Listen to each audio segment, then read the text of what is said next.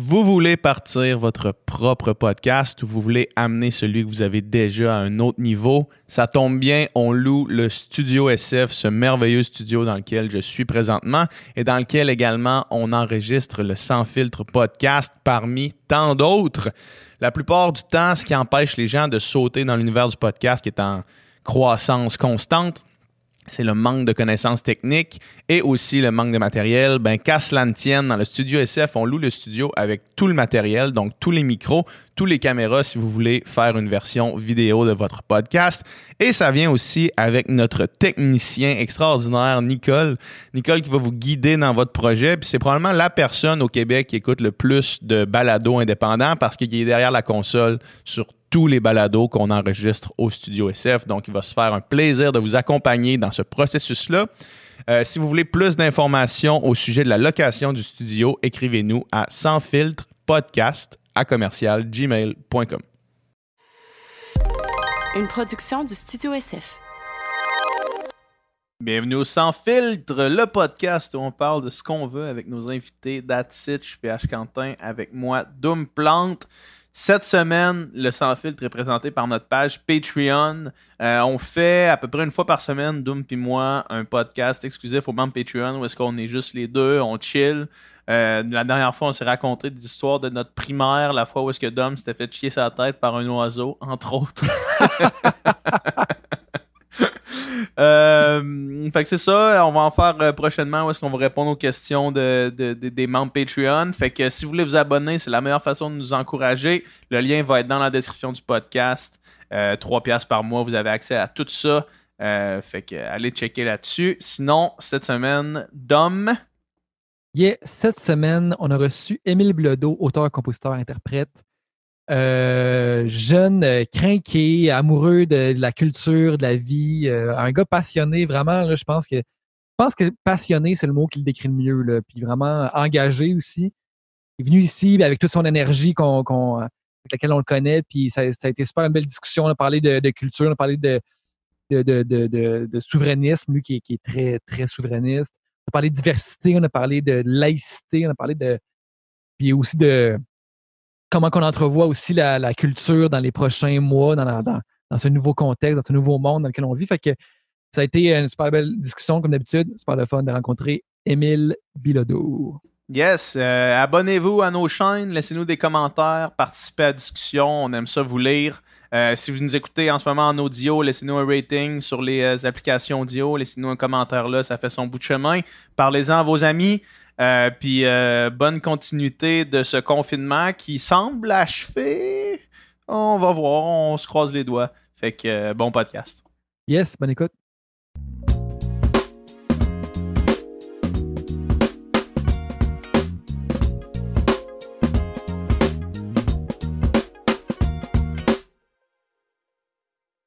Oh yeah!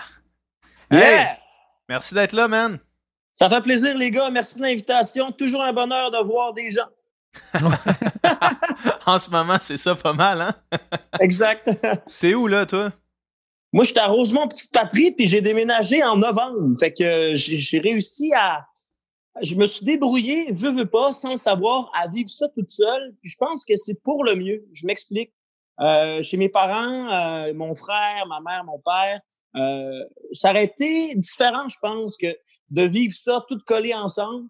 Je me trouve chanceux euh, dans le déroulement des événements euh, d'avoir mon nouveau chez moi pour affronter ça. Ouais, t'es tout seul, là? Ouais, puis ça, pour vrai, ça me permet de faire de la musique, de penser à mes affaires, de faire des projets. Euh, tu sais, euh, je trouve ça cool d'être dans mon univers puis de former mon univers pendant la COVID-19. Les journées, ça ressemble à quoi, mettons, là? Ben là, moi, j'ai un nouveau projet. C'est euh, des Instagram Live. En fait, je reçois euh, des amis, euh, auteurs, compositeurs, interprètes, euh, un gars, une fille, tous les samedis soirs. Fait que là, en fait, j'ai 20 minutes avec le premier invité, un autre 20 minutes avec le deuxième.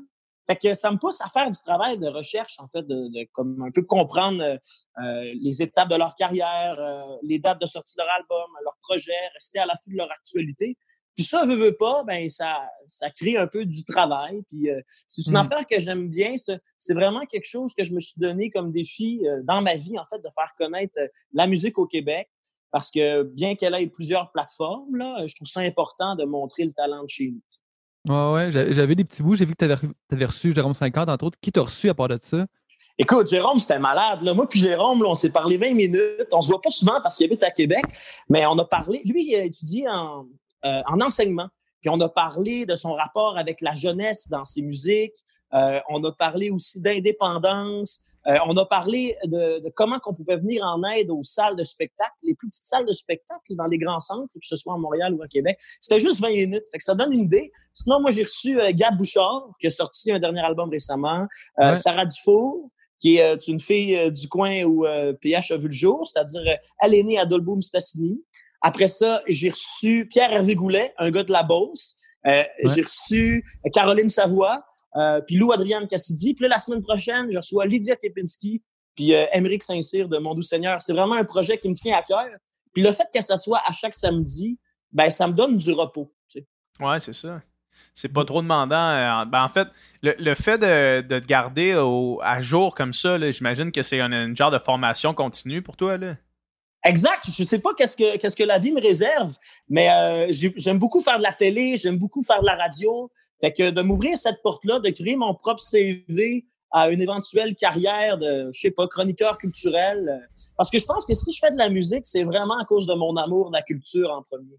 Mm-hmm. Plus, que, plus que plus que ton plus qu'une prédisposition à la musique, c'est vraiment l'amour pour la culture québécoise.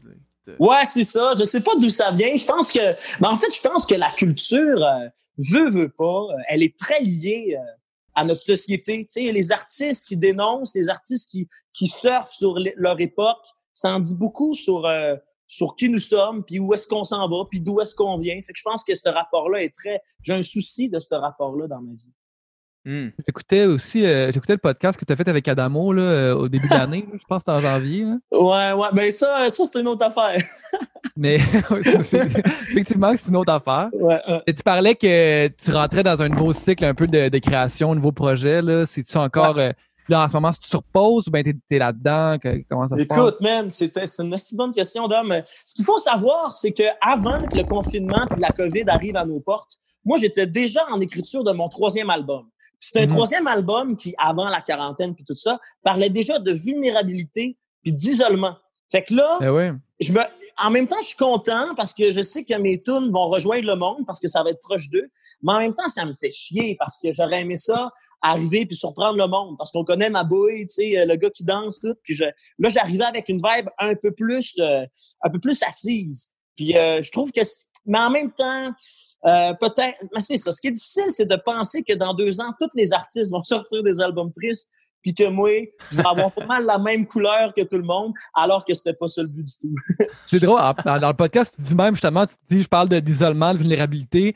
Tu dis, tu sais, je parle aussi des personnes âgées, tu sais, qu'on met dans, on met, dans, les résidences, puis ça, c'est comme. J'ai une chanson, là. Il y a un an, j'ai écrit une chanson sur un personnage fictif qui s'appelait Horacio Arruda. Puis là, tabarnak,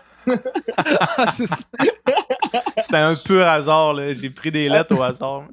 hey, moi, les gars, là, je m'ouvre une bière, puis j'en profite de faire la, pub pour Pete Caribou, une bière de la Gaspésie. Moi, mon émission, les samedis, s'appelle Une bière et un bill. Puis euh, c'est euh, ma grand-mère est fâchée. À chaque fois, elle écoute ça, tu sais, ça, ça lui fait plaisir. Puis elle m'appelle tout le temps, elle dit Tu bois trop de bière, tu bois trop vite.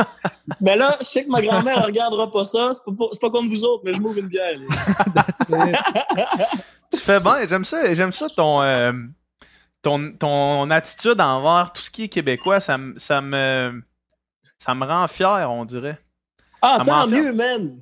C'est gentil! Puis, euh, puis ça transparaît aussi à travers ta musique, tu sais, cet, cet amour-là. Quels sont, mettons, les. Euh, en grandissant, quels ont été tes, tes, tes vecteurs de, de passion pour le Québec là, au niveau de la culture? Là? Ben moi, euh, premièrement, euh, j'ai vraiment une philosophie euh, qui se transmet dans ma vision du sport, du travail. Euh, cette idée-là de jouer pour la bonne équipe, c'est vraiment important pour moi parce que je suis un travaillant, je suis assidu, je suis, j'arrive à l'heure. Mais je pense que si je fais tout ça puis que je travaille aussi fort, c'est pour le bien, admettons, de mon équipe, c'est pour le bien de ma famille, de mes amis. Fait que je pense que ça, ça vient rejoindre un peu la, vision que j'ai de travailler tous ensemble au Québec pour le Québec. mon nationalisme est vraiment basé là-dessus.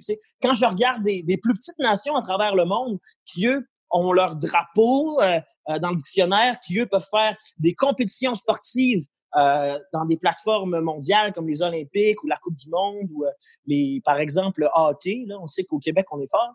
Ben, moi, je me range tout le temps un peu les doigts. Je dis pourquoi eux puis pas nous autres, tu sais?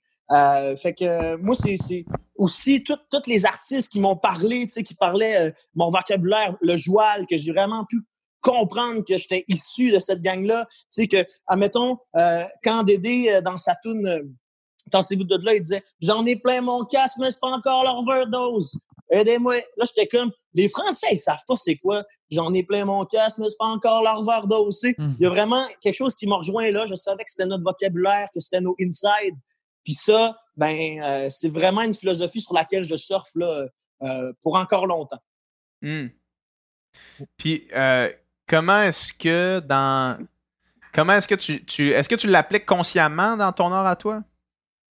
Ben, je pense c'est que juste oui. en toi, tu sais, ces espèces d'influences-là de, de, de, d'où tu viens. Est-ce que c'est est-ce que c'est tu y penses ou tu l'appliques juste parce que c'est en toi? Ben, euh, je pense que je, je, fais un peu des deux. Tu sais, c'est sûr que dans tout ce que je dis et tout ce que je fais, euh, il y a une envie politique de vouloir euh, euh, brasser la soupe et de ramener les souverainistes de toutes les de, de tous les horizons, tu sais.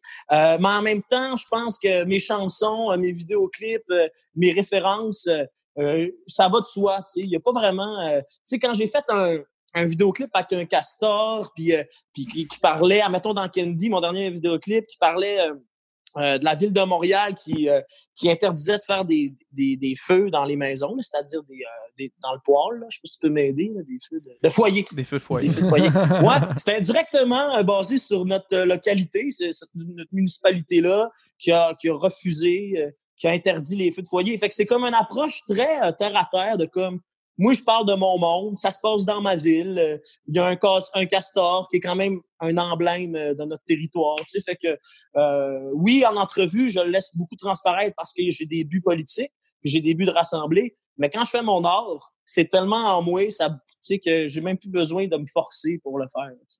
Hmm. ça, tu dis le mot rassembler, puis c'est que le fun aussi, c'est vraiment un nationalisme qui est pas qui n'est pas diviseur par tout, qui n'est pas polarisant. C'est vraiment un nationaliste de genre, hey, on est tous dans la mm-hmm. même gang, puis euh, let's ben go. Là, un peu comme. Euh, un peu comme probablement Fiori était là, dans, ben dans oui. dans Fiori, c'est un bon exemple d'homme parce que lui, euh, c'est, il, est d'origine italienne.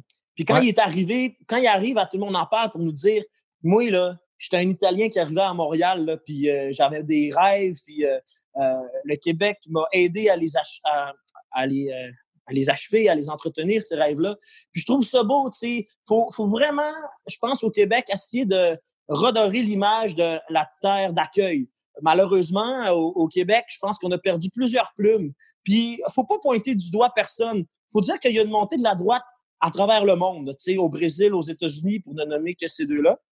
Fait que moi, je suis juste là. Tu sais, j'ai écrit une chanson qui s'appelle Freddie Mercury, c'est mon deuxième album. J'ai un featuring avec euh, euh Claude Pelgag. Je trouvais que c'était la bonne personne pour euh, mm-hmm. nous parler de différence puis euh, d'acceptation. Parce que le premier couplet est beaucoup axé sur accepter son corps, accepter qui nous sommes dans toute notre différence. Puis le deuxième couplet est plus dans l'idée d'accepter les, les, autres cultures, les, les autres couleurs.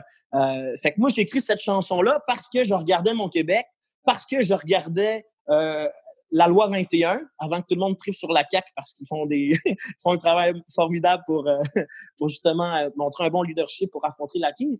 Mais c'est vrai que la loi 21 euh, ça, ça lançait un drôle de message sur le nationalisme québécois parce que la, la CAQ se définit comme étant un nationaliste, pas souverainiste, mais qui veut vraiment aller chercher tous ses pouvoirs politiques dans la Confédération, puis vraiment respecter la vision québécoise dans ce pays. Ce qui est quand même noble, sais, faut l'avouer. Mais par contre, on s'est un peu pris les pattes avec ça. Euh, si vous voulez, on pourrait en parler plus longuement. Euh, à vous de décider. Ben, tout à fait, tout à fait. On peut embarquer là-dessus. Là. Moi, j'ai l'impression que euh, cette loi-là a, été perçue borderline raciste par, par beaucoup de gens à l'extérieur du Québec, même si les intentions, j'ai l'impression, n'étaient pas celles-là. Moi, je suis d'accord avec toi. je suis d'accord avec toi. il faut savoir ben, premièrement, que moi, si j'ai le goût d'en parler, c'est justement à cause du rapport que le reste du Canada a sur cette euh, loi-là. Puis après, euh, je pourrais te parler de ma vision québécoise de cette loi-là. Premièrement, euh, il faut comprendre que quand, admettons, moi, je suis allé au Nunavut faire un show avec Iqaluit, OK? Puis là, on était reçus par des, Canadiens, ben, des Canadiens, des Canadiens hors Québec. Puis là, ils disaient, on le sait bien, vous autres, euh, vous avez de la difficulté avec euh, euh, les gens qui viennent d'autres cultures, qui viennent s'installer. Puis moi, je trouve ça difficile de subir ce regard-là, alors que je sais que le Canada a de la difficulté d'accueillir les francophones en leur territoire, en leurs institutions. Ok, c'est la première affaire. Puis moi, ce que je me dis, c'est que il faut, il faut vraiment qu'on ait cette discussion-là entre Québécois sans se faire traiter de raciste de l'autre bord. Parce que là, c'est sûr que le, le, le, ben, le dialogue euh, va juste être quelque chose de polémique parce que on, on, va tasser un peu de côté le fond du débat pour dire on n'est pas des racistes, vous êtes des racistes là le débat va tomber dans l'huile, puis, puis dans le goudron, puis dans, dans, dans le plumage. Euh, La fameuse expression. Mais là, ce qui, est, ce qui est intéressant d'un point de vue québécois, c'est que si on se donne la capacité d'en parler, mettons, de devenir un pays, puis sans, mettons, c'était ça, là, on était un Québec indépendant, on se donne la possibilité d'en faire un débat national, chose qui n'est pas arrivée parce que François Legault, il a, il a mis le droit du baillon quand tu es majoritaire, tu peux passer des lois comme tu veux.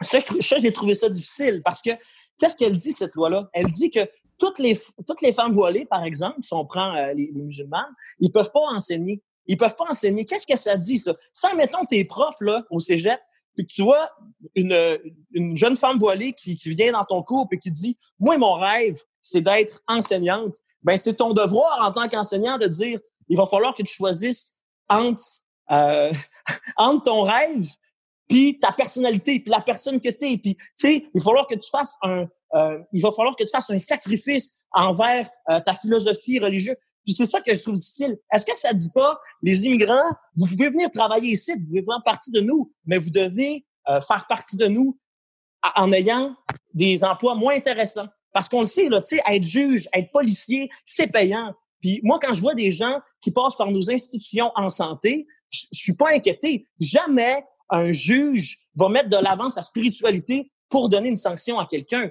Parce que si ça, si ça arrivait, ça, ben cette personne-là se ferait renvoyer. Fait que je trouve que la loi 21, elle est problématique et je trouve ça difficile de se faire traiter de raciste euh, par les autres Canadiens, alors que c'est un débat qu'on devrait avoir entre Québécois parce que c'est quelque chose d'important. Puis on est une minorité dans le Canada. Fait que c'est difficile pour nous autres de dealer avec les autres minorités. Tabarnak. Moi, je vais prendre une bonne bière. C'est bon, vas-y, J'aime ça, j'aime ça. Euh, un gars passionné, moi, moi, les gars, je vais, je vais vous lancer une, une, question par rapport justement à, à, à, la loi 21 et à la laïcité de l'État. Moi, étant un. Euh, je sais pas, peut-être, euh, j'appellerais pas ça activiste athée, mais en étant un, un, un athée qui, qui juge que euh, un monde sans religion serait probablement bénéfique euh, mhm. dans, ma conception de, du truc.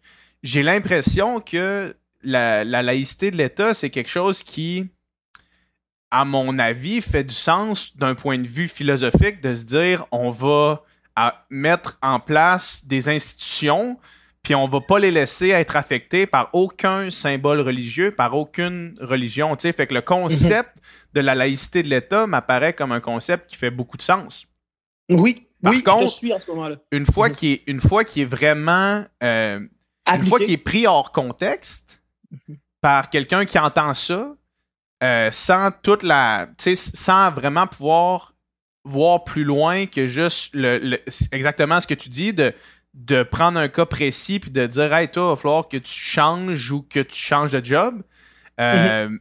J'ai l'impression que c'est comme là la dichotomie entre la, entre la réception puis la, la qu'est-ce qu'on veut vraiment faire. Mhm. Puis moi, je trouve que je trouve que de, en tant qu'État, de prendre le euh, de prendre le, contrôle puis de dire on enlève la religion de l'équation, je trouve que c'est quand même louable, comme décision progressive quand même.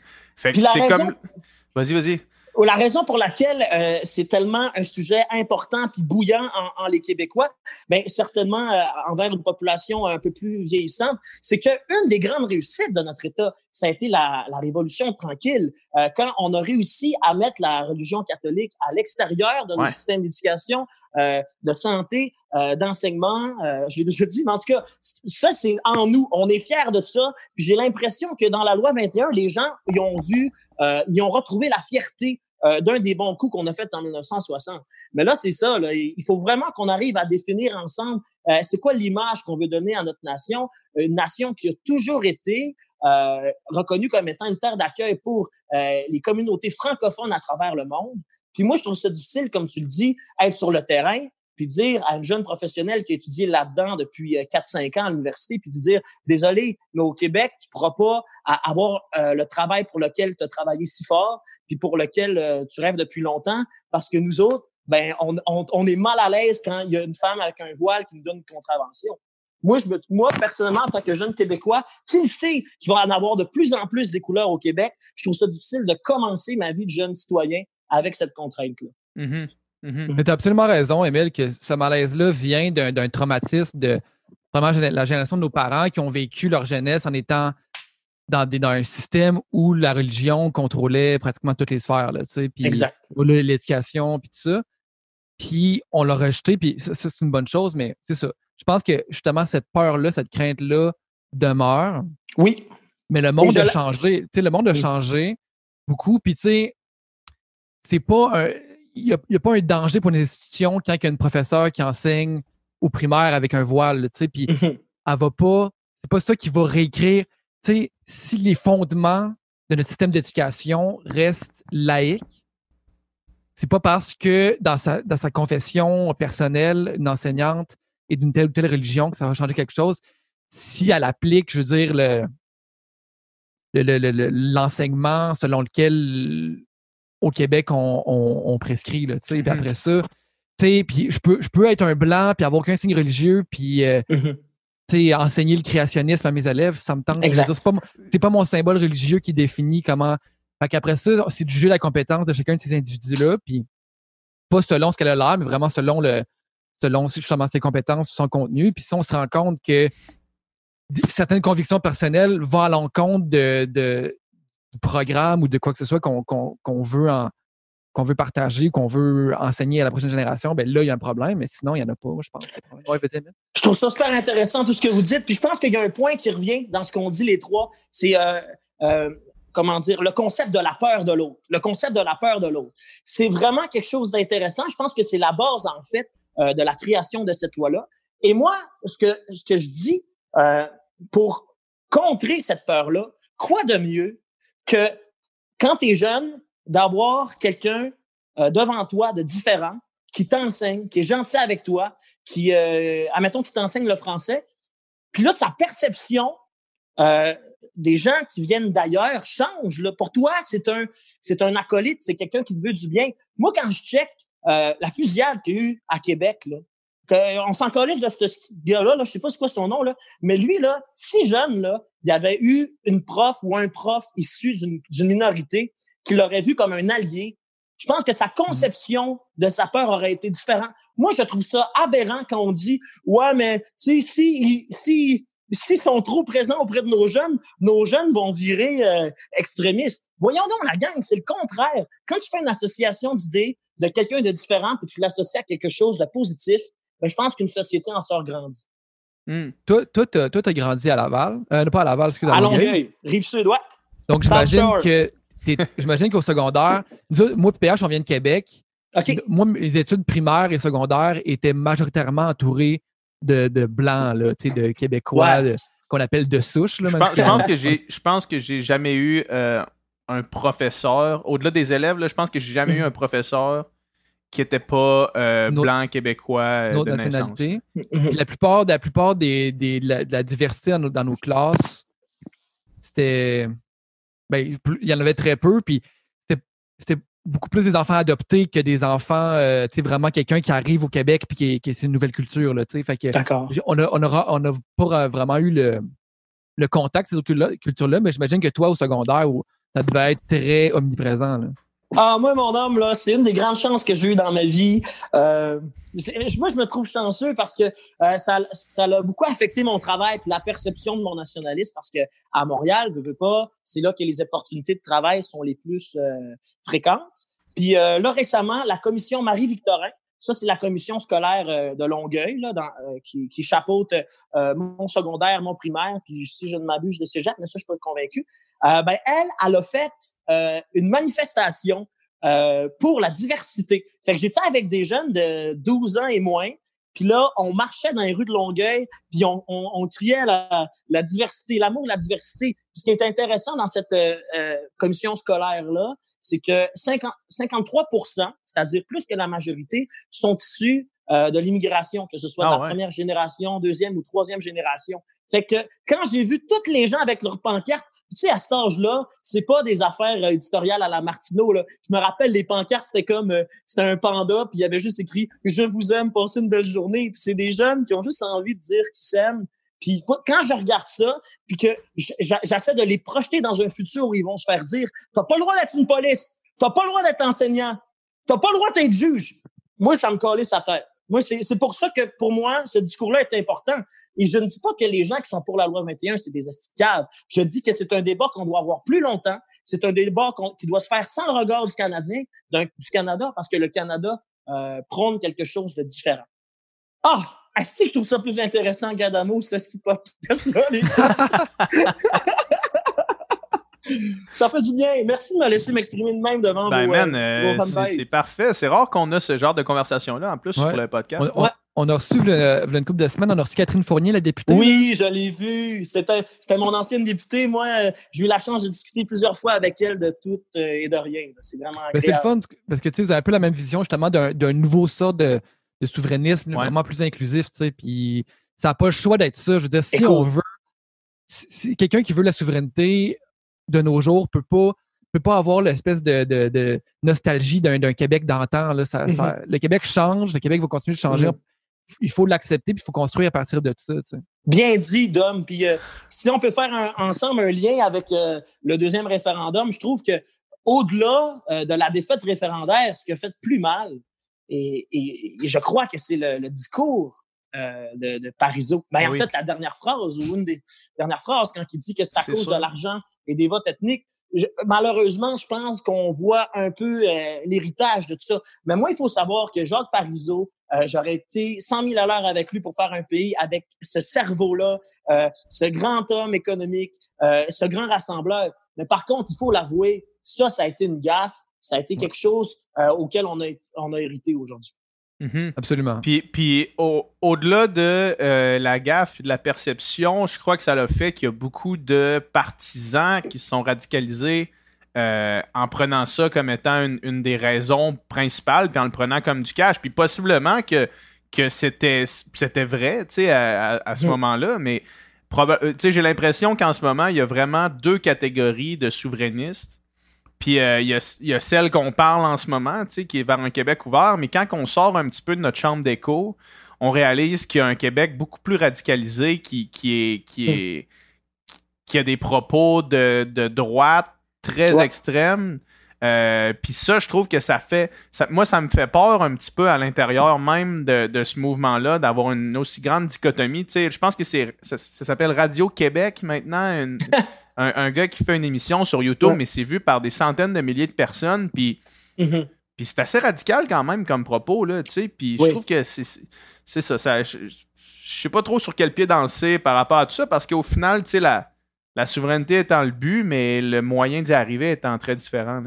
Écoute, euh, je pense qu'il faut faire la souveraineté pour les bonnes raisons. Puis euh, ce qui est important quand tu te retrouves à, des groupes euh, comme celui-là là, ou à, la meute, c'est pas nécessairement d'essayer de les convaincre. Mais je pense que quand, quand tu t'adresses, admettons, à un, auditoire, puis que tu es face à quelqu'un qui, est, qui est détraqué, puis qui pense vraiment à des idées de, de, de blanchitude, puis de, de tradition, puis de, tu sais, c'est important, c'est que tu convainques les gens alentour de toi puis peut-être même euh, euh, ses enfants ou whatever. Moi, j'ai moi j'écris de la musique avec des messages cachés, euh, avec tu sais, qui est quand même accessible à tous, pour que si jamais un père, pour pour une raison ou une autre, a de la a, de la haine envers une minorité, mais ben que s'il écoute ma tune dans la radio, qui se disent cet enfant-là, qu'on y ouvre une porte. Parce que trop, malheureusement, trop souvent, on, on, devient héritier des valeurs de nos parents. Puis je pense que c'est notre devoir, avec ce qu'on fait, nos plateformes, d'aller chercher ces gens-là. Euh, c'est important de leur montrer d'autres visions, puis de, leur montrer qu'au Québec, là, les, seuls, les seuls ennemis qu'on a, c'est les Bruins de Boston. Je, pense, je pense vraiment, tantôt on parlait de peur, puis j'ai vraiment l'impression que c'est comme le moteur de peur de l'autre, mais aussi peur, peur du changement, tu sais. Puis ouais justement, quand tu as l'impression que l'immigration, ça va, ça va effectuer un changement dans où toi tu te situes dans soit si tu as peur de te faire, euh, je sais pas, on entend ça, ils vont voler nos jobs, ils vont ici, ils vont ça. Ils vont voler nos femmes.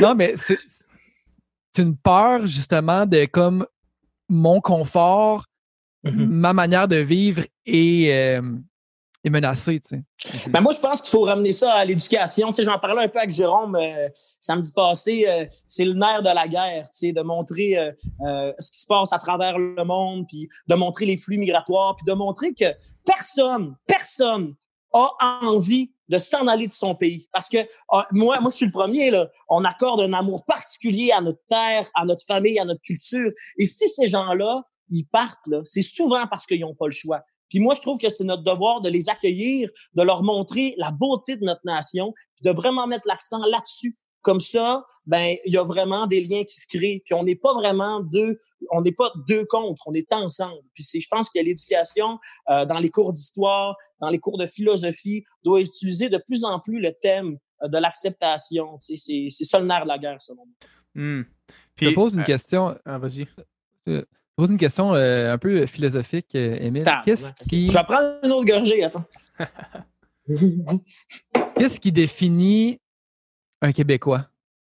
Oh, tabarnak!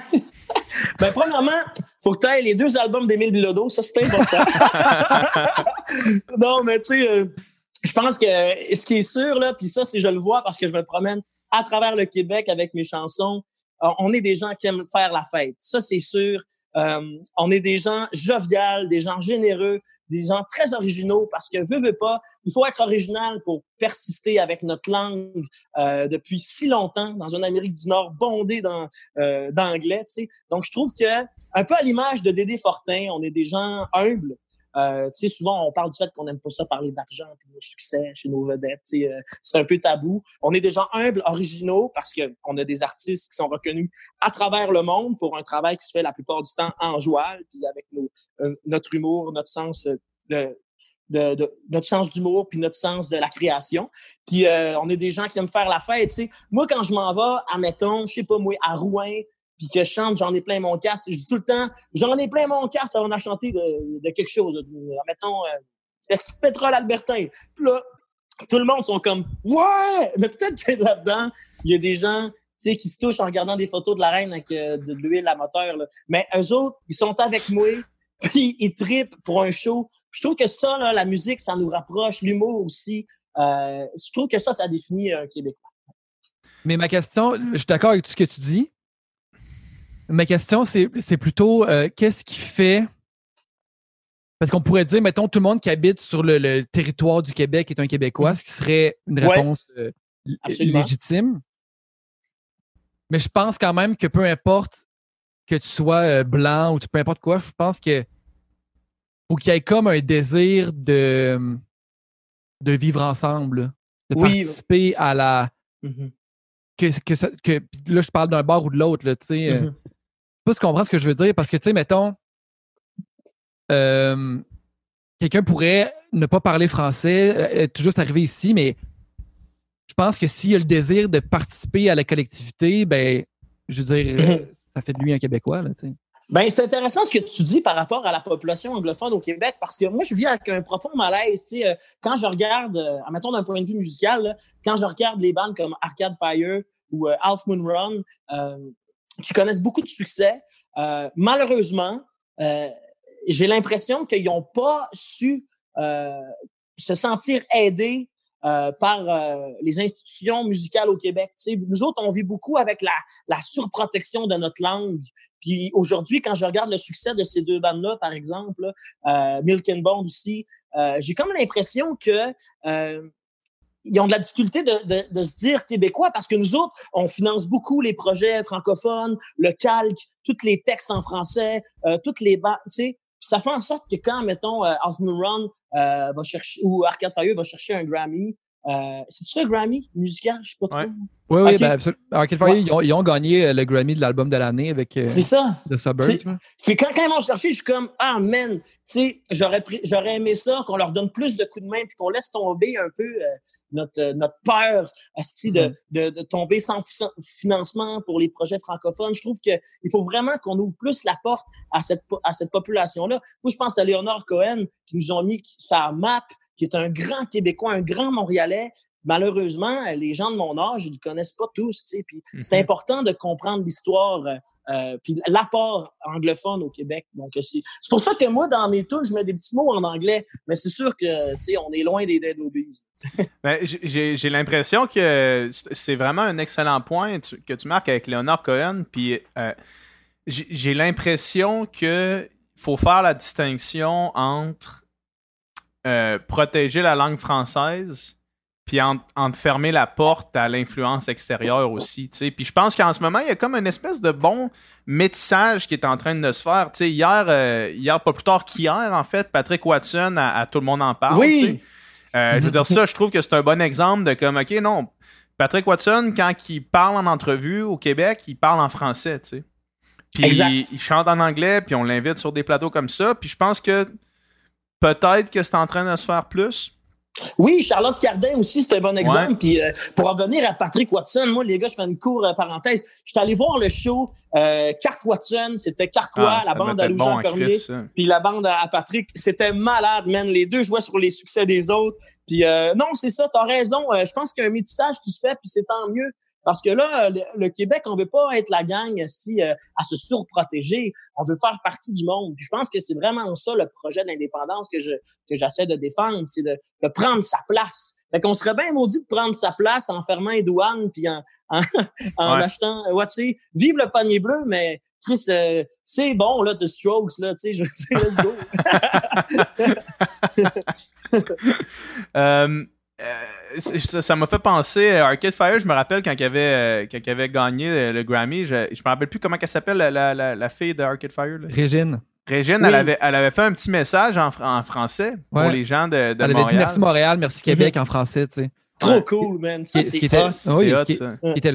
ce qui était le fun parce que mm. je crois même pas qu'elle est je ne sais pas si c'est francophone, elle est haïtienne, je crois. Elle est haïtienne, ouais, oui. Ouais, exactement. Puis tu sais, le, le, Ben, il y a beaucoup d'Américains, c'est un, un, Ben vraiment métissé. Exact. Mais qui sont tout le temps revendiqués montréalais.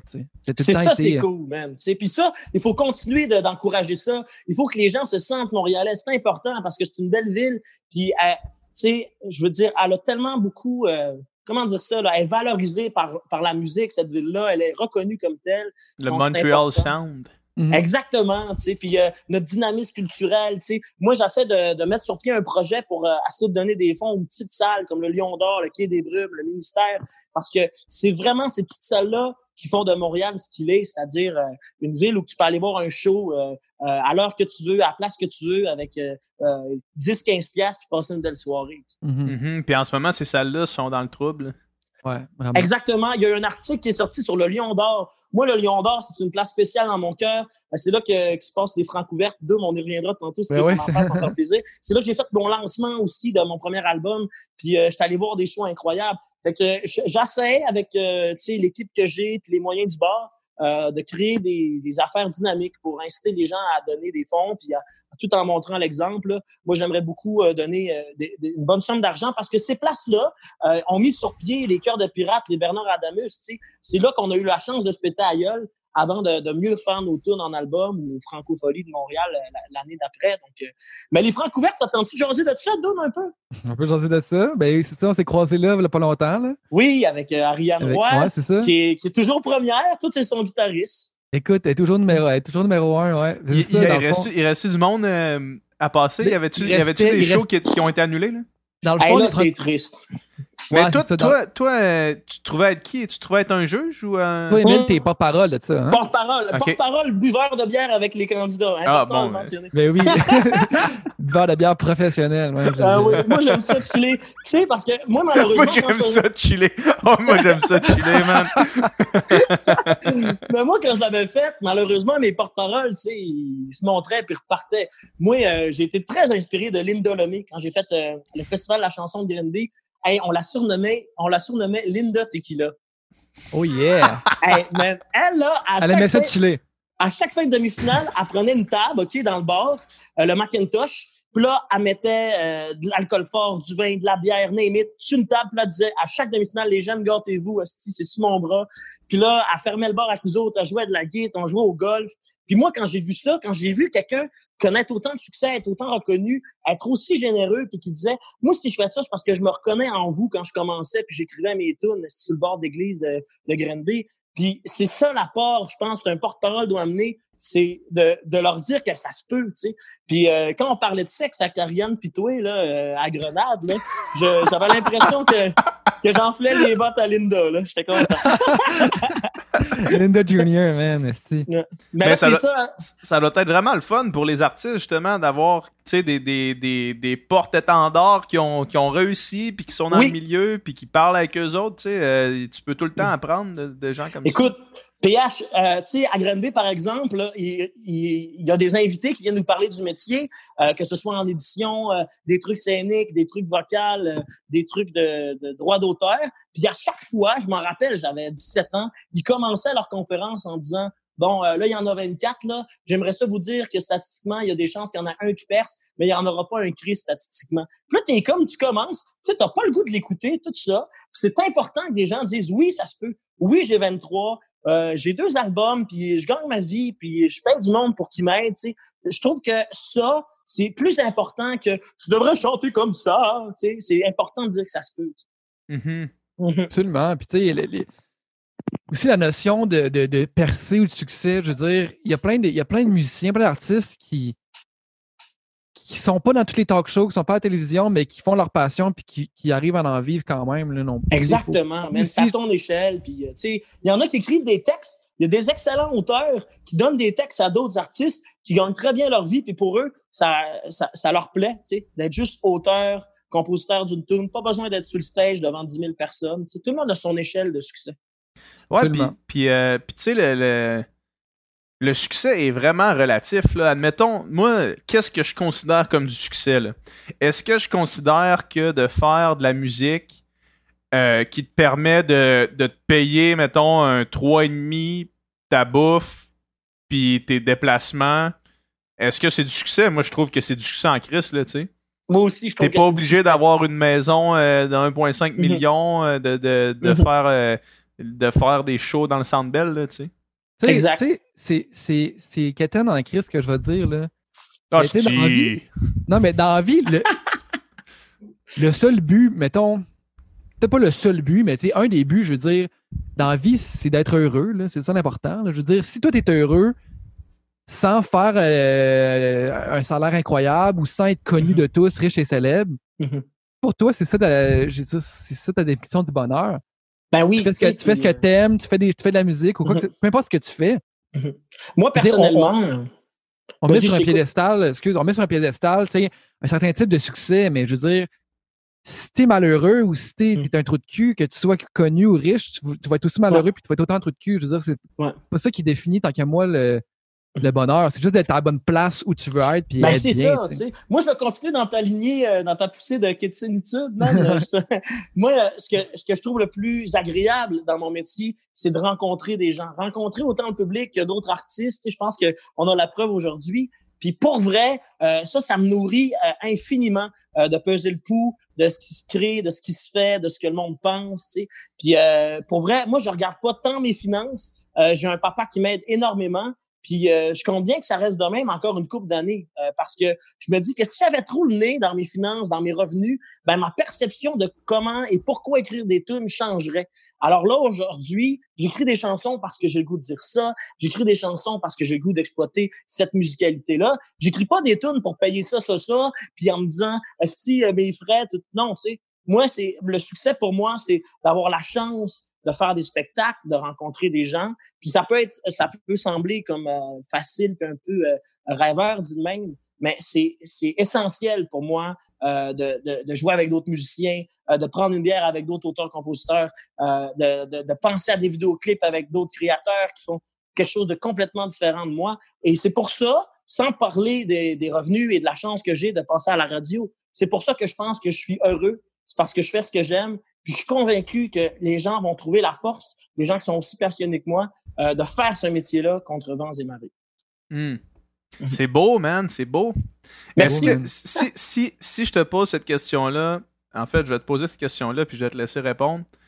Est-ce que euh, avec moi, c'est souvent une question que je me pose. Je me dis, est-ce que qu'est-ce que je ferais différent avec infini de ressources, mettons? Tabarnak, c'est tellement. Là, c'est une question bonbon, mon beau PH. ben, je vais prendre des violons, des cuivres, des horns.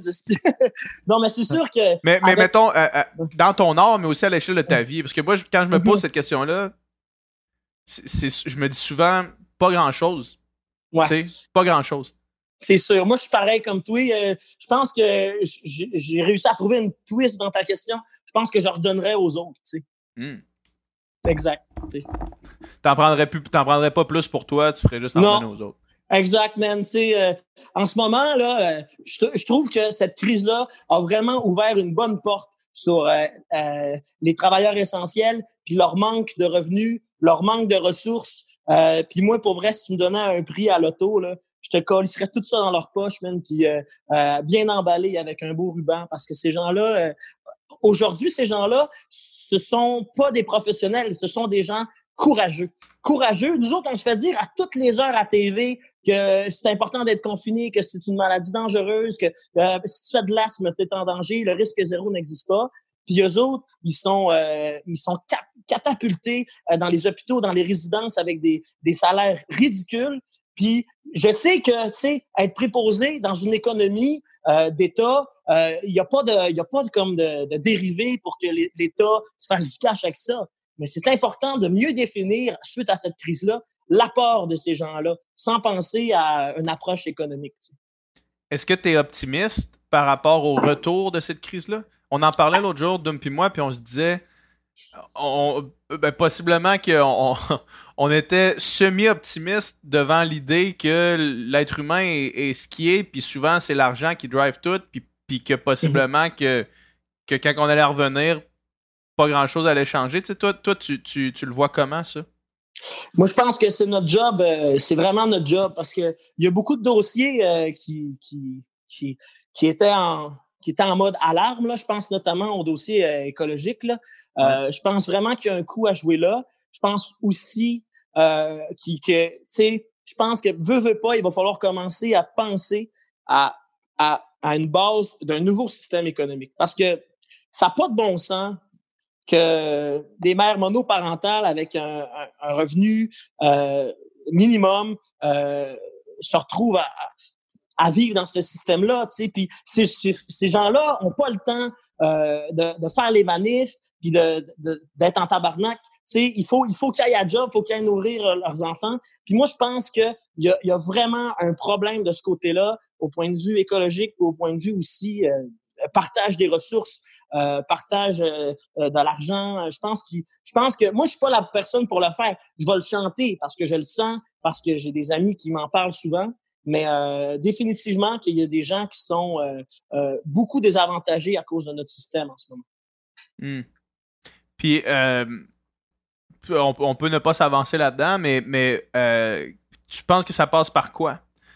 Est-ce que tu penses ben, que ça passe par, par un système de, de euh, surimposition des, des, des, des, riches, des industries qui sont, qui sont, euh, qui sont dans 1%? Dans, comment ça, ça, se manifeste? Ben là, en ce moment, on peut le voir, le fédéral a donné de l'aide financière aux entreprises qui étaient dans les paradis fiscaux. Mm-hmm. On peut peut-être commencer par là. euh, euh, des gens qui refusent de payer leurs impôts, leurs taxes, qui, qui, organisent des magouilles pour pas redonner à un territoire qui leur a donné les opportunités de s'enrichir, à une population qui fait partie prenante de leur économie, de leur chiffre d'État, de, financement. je trouve ça ridicule. Je pense qu'on devrait commencer par là. Trudeau a vraiment. J'ai essayé ça commencer par Trudeau. J'ai l'impression d'être une madame dans son char en tabarnak qui fume des tops avec trois dents. Mais Trudeau a vraiment fait une gaffe là. Euh, il a manqué de leadership. Encore une fois, le, Canada nous a laissé tomber. Euh, il, donne du support à des grosses compagnies qui font euh, qui, sont dans les euh, paradis fiscaux, alors qu'il y a plein de belles PME qui font des, des euh, qui, qui, font des produits qui respectent l'environnement, qui, qui engagent des gens d'ici, euh, qui, qui, ont à peine l'argent pour avoir la tête hors de l'eau. Hmm. Ça, c'est une des plus grandes absurdités, tant, qu'à moi, là, que c'est. Ouais. On n'en parle pas assez dans les médias, je trouve c'est fait pratiquement au vu et au-dessus de tous, là, puis souvent, c'est même euh, légal, là, c'est... C'est de l'évasion fiscale euh, dans... dans... Mm. Des, des filiales, des, des, compagnies euh, à numéro dans Mais puis on met ça là. Ouais, ils pensent que genre ils ont pas ils sont en droit de pas redonner à la société qui les ont qui les ont aidés à, à avoir du succès économiquement. C'est absurde. C'est comme si moi je disais, moi je ferais je ferai pas de show, hostie, euh, je ferai pas de show gratuit. Euh, euh, c'est ridicule. Les gens ont besoin, les gens qui ont des industries ont besoin de la population pour acheter leurs produits. ils ont besoin de faire partie de cette société-là. Quand je vois des ultra riches arrêter de financer les hôpitaux, les écoles, parce que c'est ça des impôts puis des taxes, j'ai juste le goût comme je l'ai dit à soirée étant encore jeune, de prendre des armes. Mais tu sais, c'est une manière... De mettre des bombes, là. C'est ce qu'on dit, là. La révolution. Hey, ça, ça a fait mal quand j'ai dit ça en soirée, étant encore jeune. Même tout le monde était comme, Émile Bilodeau, il veut se battre, il veut aller. euh, il fait le kiss. Mais tu sais, c'est une manière de parler parce qu'à un moment donné, s'il y a personne qui fait rien, si euh, les partis politiques euh, minoritaires qui ont ces idées-là se font fermer à trappe parce qu'ils ont juste trois minutes de parole à l'Assemblée, à un moment donné, les gens qui subissent les injustices, euh, ils vont falloir qu'ils fassent euh, une, une manif, et, une manif euh, avec les poings fermés. C'est ça, tu sais. je veux pas, je veux pas promouvoir la violence, mais je veux dire, l'urgence est là. On, on la sent. Cette crise-là a fait ressortir tout ce qu'il y avait de pas beau dans notre État, dans notre société. Puis il va falloir mettre les points CI euh, en sortant de ça. Tout à fait. Tout à fait. Mm-hmm. Je pense qu'il y, y, a plein justement de, de choses qu'on s'est fait mettre dans le nez. Justement, ça nous met la face dans, dans les injustices, on les voit plus. Puis mm-hmm je veux dire, c'est certain que les, salaires des préposés bénéficiaires après cette crise-là, ce ne sera plus jamais le même. Là, puis... Ben oui, puis notre rapport aussi aux gens vieillissants de notre population. Tu sais, avant, on pensait dans, dans l'univers populaire, dans l'imaginaire, que c'était des gens en vacances, c'était des gens en repos. Ils vivaient la belle vie, tu sais, alors que nous, on travaille, on fait des gros chiffres. Mais non, ces gens-là vivent de l'isolement, ils vivent un, ils vivent un danger de mourir en ce moment, certes, mais aussi un danger euh, de mourir sans dignité. Et puis ça, il faut vraiment au Québec particulièrement qu'on redéfinisse le lien avec euh, nos aînés, nos sages qui ont bâti la société juste du Québec à grands coups de taxes, d'impôts, d'idées puis de débats. Et puis de, de savoir que ces gens-là meurent en ce moment dans leur piste, dans leur marde, ça me fait extrêmement de peine. Puis euh, il faut il faut remédier. Tu sais, on les met en résidence, mais est-ce qu'il n'y a pas moyen de repenser le système, euh, d'avoir un, aîné chez nous euh, de, mettre nos aînés en contact avec euh, la jeunesse, que ce soit, euh, tu sais, ça s'est vu là récemment, là, des, des, des aînés qui gardaient des, plus jeunes enfants en bas de 6 ans, là, tu sais. Il faut, il faut redéfinir un peu le lien qu'on a et le rapport qu'on a avec les personnes aînées. Là où ça, vient, là ça devient difficile, je pense, puis c'est quand que ces personnes-là, tu sais, dans la CHSLD, c'est beaucoup des gens non autonomes, tu sais. Mhm. avoir à la charge à la maison une personne non autonome, c'est pratiquement une job. Ouais, t'as raison. Je dis pas que c'est impossible, mais c'est extrêmement difficile. Non, c'est un faut, faut que tu sois qualifié aussi pour. pour... qualifié. Quelqu'un qui souffre de démence ou d'Alzheimer ou tout ça, mhm. avoir ça, avoir cette personne à la maison. Mhm. clairement, notre système ne fonctionne pas, mais c'est quoi le meilleur? C'est extrêmement difficile. Je veux dire, euh, quand, quand, quand, quand, ton grand-papa a encore toute sa tête, puis tout ça, euh, évidemment ça mhm. va bien. Ben Après ça, euh, quand, quand, quand, mhm. quand c'est des sacrifices que toi-même, tu dois peut-être arrêter de travailler, travailler à temps partiel pour t'occuper d'un aîné, là, ça devient Exactement. Je pense une situation difficile. Mais, mhm. mais clairement qu'en ce moment, les, les conditions, je veux dire, d'un CHSLD, euh, les, les, les, gens sont entassés, sont, sont plusieurs par chambre. Je veux dire, c'est pas des conditions de vie. Euh, Avez-vous écouté la vidéo de Catherine Dorion? Là? Je ne vais pas faire, euh, euh, je vais pas faire de, propagande politique ou euh, je ne vais, pas, je vais pas montrer pour qui je vote, là, mais Catherine Dorion a fait une vidéo incroyable. Elle, lit une lettre d'une femme qui s'est portée volontaire à aller aider dans les résidences, puis elle s'est retrouvée à gérer une vingtaine de personnes aînées sans formation. Puis elle, elle voulait juste aider à faire des tâches annexes puis elle se retrouve, elle s'occupe de 20 vies, euh, elle est débordée, euh, le, stress immense, puis le traumatisme de voir euh, des gens mourir, des gens en détresse. il faut vraiment que le Québec redéfinisse ça à la fin de la crise. Là, il faut juste qu'on mette des bras puis qu'on surmonte la pente.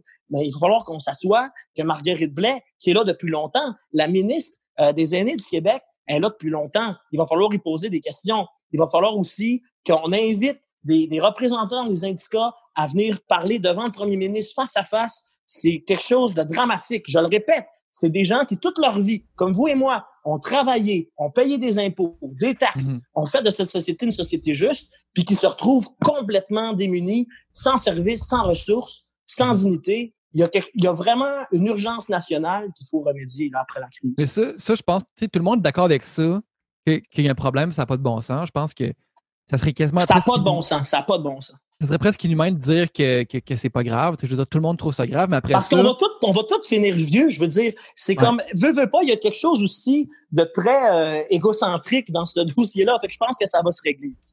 Mais je veux dire, après ça, c'est à chaque citoyen. Tu sais, tout le monde, tout le monde trouve ça pas de bon sens, mais tout le monde chiale aussi qu'on paye trop d'impôts, qu'on paye trop de taxes, etc., etc. Après ça, il faut aussi accepter que tout ça a un coût, puis d'être content de le payer parce que mm-hmm. tu payes aussi pour le toit de, de, ton père ou de ta grand-mère ou tout ça. Mm-hmm. Mm-hmm. Moi, je suis un gars très de gauche, là, fait qu'avec vos impôts, vous me faites pas peur. moi, la, moi, la dette du Québec, je l'aime énormément. quand, quand on regarde notre dette, on peut, on peut comprendre aussi tous les acquis qu'on a que le reste de l'Amérique n'a pas. Là, euh, aux États-Unis, par exemple, euh, le fait de ne pas pouvoir aller à l'hôpital quand on a envie, c'est quelque chose de... On peut être fier de la société qu'on a bâtie. Je pense, qu'en ce moment, euh, aussi, on réalise la chance qu'on a d'être québécois d'être canadien. je veux dire, avec toutes les mesures, toute l'aide qu'on a. Je veux dire, moi, en ce moment, je suis pas en situation de, de, stress financier parce que j'ai de l'aide du fédéral. Je veux dire, si j'étais aux États-Unis, puis si, mettons, j'attrapais le coronavirus ou, une autre maladie, je passerais peut-être deux fois avant d'aller me faire traiter parce que ça me coûterait les yeux de la tête.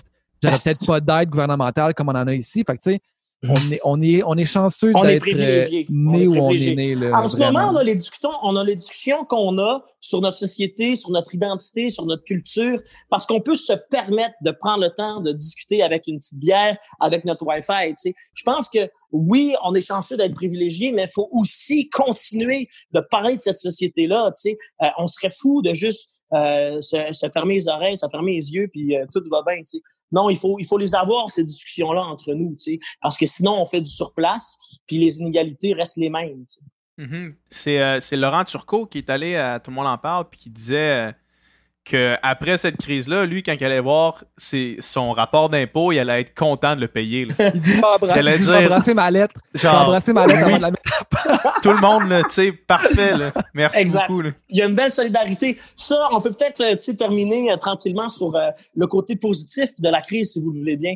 Ben Premièrement, je trouve que l'apport des, des enfants en est un qui est quand même assez exceptionnel. Je sais que le ça va bien aller, c'est vraiment une idée d'un dessin avec un arc-en-ciel. Puis ça, c'est vraiment venu de la, toute petite jeunesse québécoise qui a réussi, veut, veut pas, à nous mettre un sourire puis à se dire OK, on va surmonter ça euh, aussi pour eux, là, parce que pour, pour, le début, la crise, les enfants, c'était des vacances. Mais à un certain moment donné, tu t'ennuies de tes amis, euh, tu t'ennuies de ton prof, euh, tu t'ennuies d'apprendre. Puis je trouve que la jeunesse a été vraiment exemplaire, a vraiment été solidaire, sans même le savoir peut-être. Oui, tout à fait, tout à fait je, veux avoir. Euh, euh, en fait, je pense que tout le monde a été solidaire dans, dans cette histoire-là. Puis c'est probablement le positif que je vois de, de, tout ça. Là, puis au début, possiblement que ma pensée a changé un petit peu, mais ma première réaction quand, euh, quand le gouvernement a pris les, des, décisions assez drastiques rapidement, puis que tout le monde embarquait dans ça, puis que personne semblait s'opposer aux mesures, ma première réaction, ça a été de dire Wow! Vraiment, vraiment. Wow, tout le monde embarque dans ce bateau-là sans poser trop ah de questions parce que c'est. C'est la direction qu'on va aller. Puis ça, ça m'a rendu optimiste par rapport à, euh, par exemple, la, question des changements climatiques, de dire quand on va, mm. être, quand on va faire face, même si c'est une urgence déjà, mais quand on va être rendu au pied du mur, Qu'est-ce qu'on mhm. va faire? Puis ça, ça me, rend ça me rend optimiste par rapport à ça. Maintenant, est-ce que ma vision optimiste de, du projet de société a changé un petit mhm. peu euh, euh, quand, quand on voit que maintenant le, penchant économique est en train de tirer son, sa, bout de la, son bout de la mhm. corde puis tout, peut-être un petit peu, mais somme toute, je trouve que ça a été une espèce de tout le monde ensemble, on met la main à la porte, on met l'épaule à la roue, puis, euh, vraiment, vraiment, on avance ensemble. Oui, ça a vraiment été. Ah oui, je t'écoute, Dom, mais oui. Non, vas-y, non, excuse. non, non, mais on s'est tout un peu, on a tout dit un peu notre moment fort. Ça peut être à toi, mon beau Dom. non, mais j'écoutais, là, tu parlais de changement climatique, PH, puis l'autre jour, j'écoutais un podcast avec euh, euh, une scientifique que c'est sa spécialité, puis elle est aussi prof euh, en sciences politiques parce que changement climatique et politique, c'est très, inter, mm-hmm. très interrelié, là, si on veut. Puis elle disait la différence entre la crise, mettons, du, coronavirus puis la, crise climatique, c'est la vitesse à laquelle ça se déploie. Oui, c'est ça. Le coronavirus, ça se déploie excessivement rapidement. C'est arrivé vite. Mhm. Euh, on prend des mesures rapidement. Tandis que le changement climatique, ça, ça se déploie en slow motion. Ça, c'est très intéressant. C'est vrai, ça. C'est vrai. on, a été sauvés, veut, veut pas, par la vérocité de cette, de cette euh, COVID-là. On s'est tous dit, OK, on travaille ensemble pour remédier, alors que euh, les catastrophes naturelles arrivent euh, de manière lente, assez agressive, mais tu sais, de plus en plus, c'est concentré dans une année, mais on, a de la difficulté vraiment à voir l'augmentation de la courbe, oui. L'engrenage. La fameuse courbe. mettons le coronavirus, ça, a commencé quand en décembre, mettons, en mhm. Chine, en novembre, peut-être, je sais pas, mhm. là, tu sais. Ça fait pas longtemps, ça fait qu'on parle de quelques mois, puis maintenant la vie est radicalement différente, quelques mois plus tard. Mhm. Je veux dire, c'est un, nouveau monde dans lequel on vit. Le changement climatique, ça fait des décennies, voire des siècles que l'engrenage est, commencé. Puis cette spécialiste-là, elle disait en ce moment, mettons, dans les changements climatiques, où on en est dans l'évolution de la crise, c'est l'équivalent du coronavirus à la deuxième semaine de mars. Mm-hmm. La deuxième, semaine de mars, c'est quand que shit a un peu hit de fan, puis que là, on s'est mis à capoter. OK! que là, mais là, en ce moment, à la, là, on est rendu au mois de 11 mai au Québec, on n'a on pas encore atteint le, pic. Mm on commence la crise climatique, tu sais, puis je veux mm-hmm. dire, ça a été excessivement long, fait que ça va durer longtemps, ça va être excessivement long avant qu'on puisse en mm-hmm. sortir aussi, tu sais, fait que... Bon, ben mon PH, on a été optimiste, mais là, lui, il nous a ramené en estillant. non, mais ça pour dire non, que... en fait, c'est qu'il nous reste du temps, c'est ça, la question, c'est qu'il nous reste du temps pour agir. Il, nous reste aussi du temps pour agir. Elle disait, tu sais, elle disait, en ce moment, là, à cause, de à cause du coronavirus, les émissions de gaz à effet, de serre sont drastiquement coupées. Mm-hmm. En ce moment, euh, pour l'environnement, c'est vraiment une bonne nouvelle. Pour les humains, c'est une très mauvaise nouvelle, mm-hmm. mais pour l'environnement, c'est une bonne nouvelle. Mais là, là ces, changements-là, ces coupures d'émissions-là ne sont pas euh, sustainable, si on veut, parce que là, en ce moment, mm. les, humains en payent le prix. Mais si on arrive à trouver une manière de, de, garder ce, cet impact environnemental-là qu'on a en ce moment. L'autre fois, on en parlait ensemble, tu l'as bien dit, là, c'est télétravail, ça va prendre une grosse coche dans les prochains. Mm. Euh, dans les, dans les prochaines années, c'est sûr. Euh, voler, tu vas y penser deux fois avant de prendre l'avion pour rien. Tu sais, un meeting, mettons, combien il y, a de business meetings? il y a des avions là, qui font New York, Los Angeles pour 50$ parce qu'il y a, des mm. CEO qui se rendent à une place pour avoir un meeting en personne. Ça, ça va mm-hmm. s'en aller. Tu sais, moi, j'ai l'impression, euh, euh, économie locale aussi, euh, acheter local. aussi, tu sais, la technologie. Avez-vous vu le, pétrole dropper?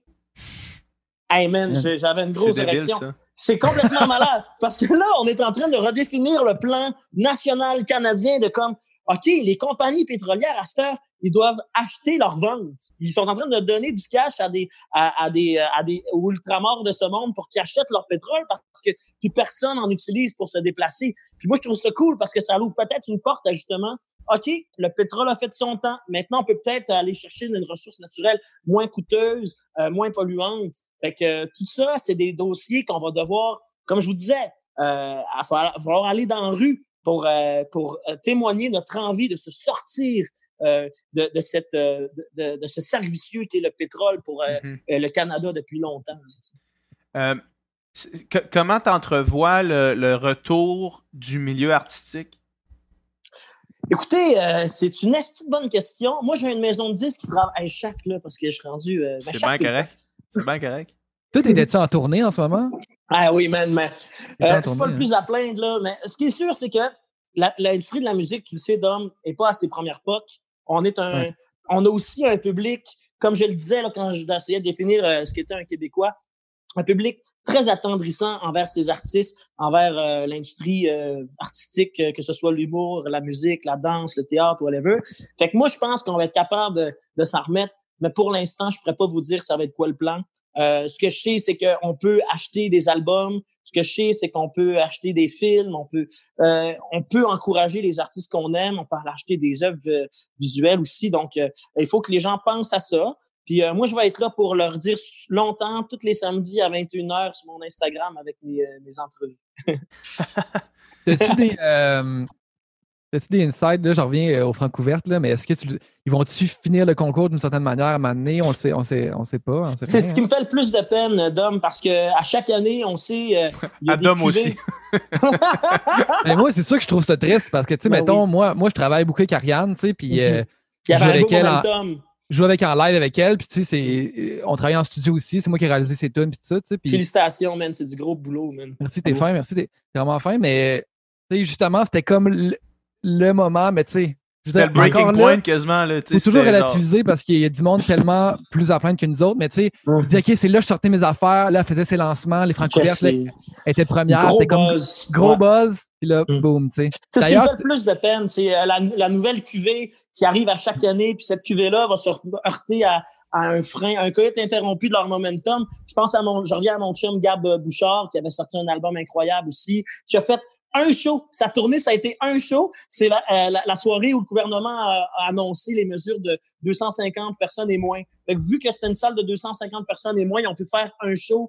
Puis c'est drôle parce que ils ont filmé ça, tu sais, avec une équipe euh, de, de, documentaire. Puis c'est comme voici l'intégralité de la tournée, triste pareil.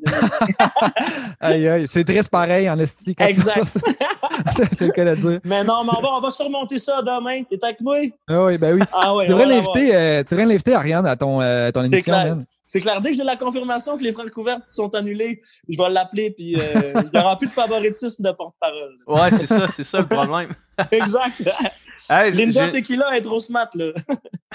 j'ai une question pour toi, euh, une question que, euh, que, que j'avais posée à Catherine Brunet dernièrement sur le podcast, justement. en tant que nationaliste fier comme toi. Catherine Fournier, excuse. Non, non, Catherine Brunet. Ok, la comédienne. Ah ouais, une autre Catherine. Non, non, je sais, elle a fait l'affaire 2000 avec Julien Lacroix. Ouais, exact, exact, ah, exact. C'est drôle. Ça faisait longtemps que je n'avais pas ri devant une série québécoise de même. Bravo, Catherine. je t'écoute, je t'écoute, mon père. Puis la, question que je posais, euh, c'était euh, admettons qu'il y a un extraterrestre qui arrive ici, là, puis qui veut, euh, il veut essayer de comprendre toutes les, les toutes les, différentes euh, personnes qui habitent sa planète, tous les différents pays, toutes les différentes nations, euh, puis qui demande, qui arrive au Québec, puis, qui veut voir trois affaires. Qu'est-ce que tu lui montres? Moi, premièrement, je montre ma grand-mère, ma grand-mère du côté de mon père. Euh, l'extraterrestre va pogner deux minutes. Il va se retrouver avec une, une, gente dame qui, a, été enseignante, justement, qui a un vocabulaire sagnéen délicieux, riche, euh, puis je pense qu'elle va y faire euh, une petite tourtière, euh, elle va lui donner une petite bière de la région. Puis je pense qu'il va sentir toute la chaleur qu'un Québécois ou qu'une Québécoise peut transmettre.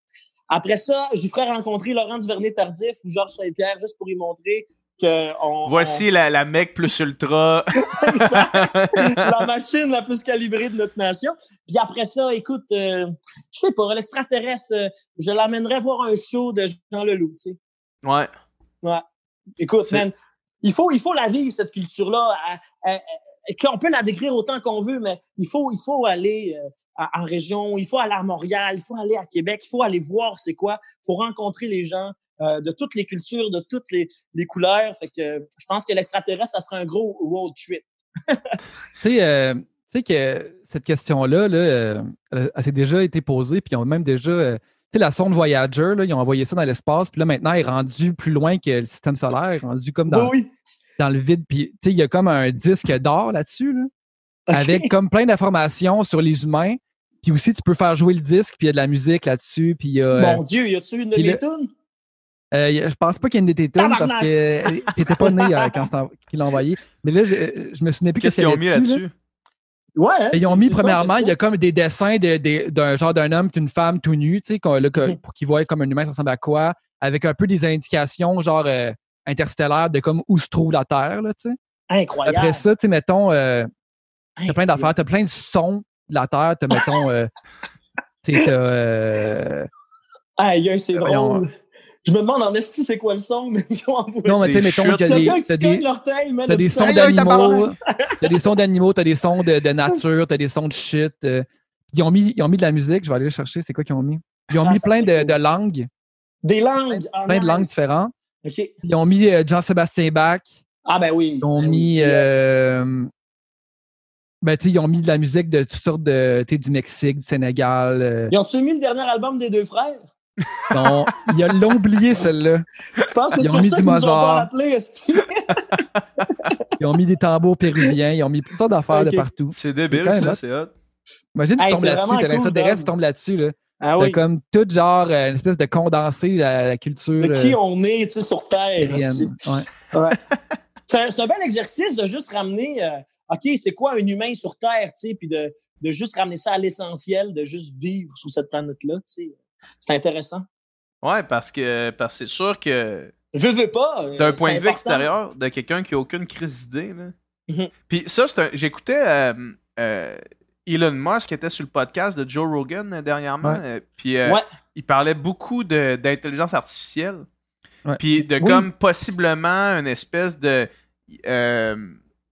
d'implantation dans ton cerveau qui permettrait à deux êtres de communiquer sans parler avec un langage extrêmement efficace. Parce que quand on essaie de parler, on se perd dans les dédales des langues. Puis, euh, mettons, l'information que j'ai, que je veux vous transmettre, faut qu'elle passe par ma voix, faut que vous la receviez, faut que vous l'interprétiez. Fait qu'il y a beaucoup de chances que le message soit pas exactement celui que je veux.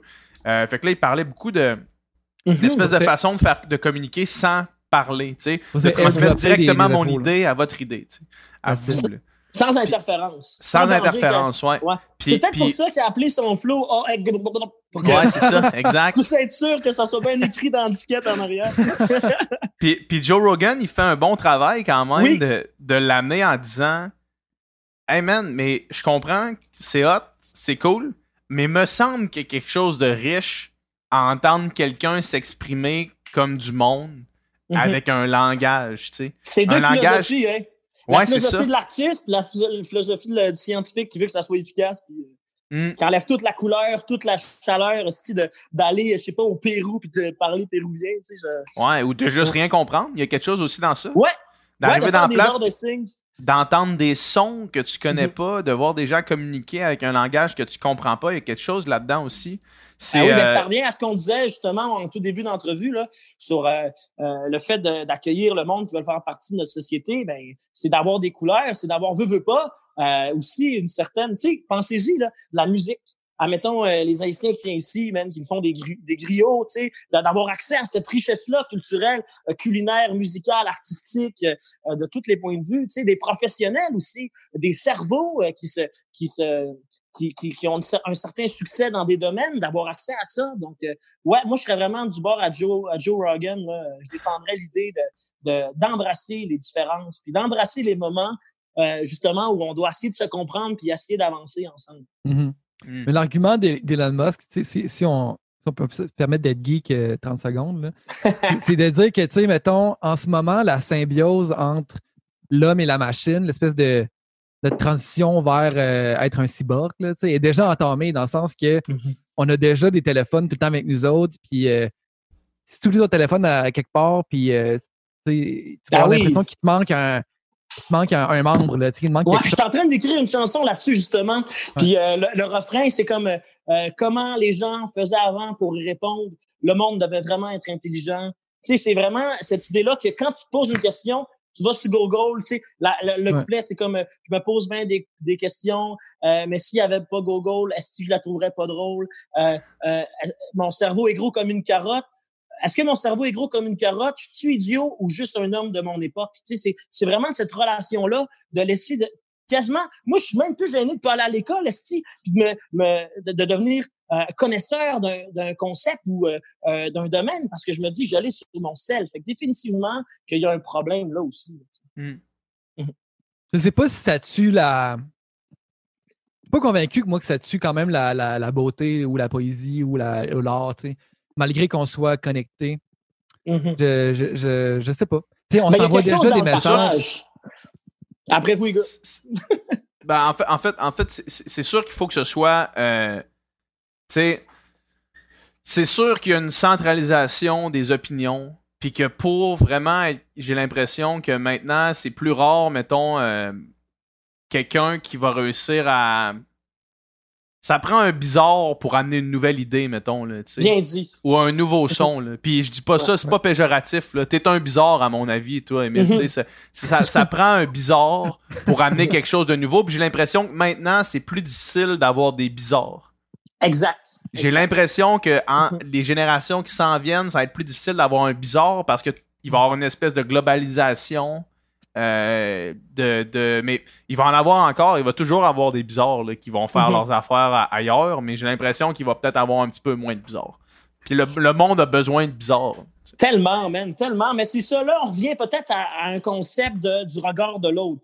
On a peur d'être différent, on a peur de ne pas être aimé. Puis je trouve qu'avec les réseaux sociaux, entre autres, ne veut pas, on est en train de vivre l'époque des réseaux sociaux à 100 000 à l'heure avec la crise. Ben, les réseaux sociaux continuent d'axer notre regard sur qui qui sont beaux, qui sont moins beaux, qui qui sont drôles, qui qui sont moins. Euh, euh, malheureusement, je trouve que ça, ça va faire en sorte qu'il va y avoir moins de gens qui vont vouloir euh, être différent, euh, sortir du lot. Mais c'est important qu'on encourage ces gens-là à être ce qu'ils sont. Puis, euh, euh, moi, je le fais. Moi, je chante ces valeurs-là, d'être, d'être différent, puis d'être fou. il y a une chanson qui s'appelle Je suis un fou. C'est important, même, parce que si on veut changer le monde, ça en prend des bizarres, c'est vrai. Mm-hmm. Tout à fait. Hey, merci beaucoup, man. Les gars, c'était tellement intéressant. Je vais me coucher vraiment moins niaiseux à soir, puis continuez votre beau boulot. Moi, je vais essayer de faire de même de mon côté. C'est un plaisir. On a hâte d'entendre tes, tes nouvelles tunes tristes. Salut les gars, merci beaucoup. Salut, man. Bye bye.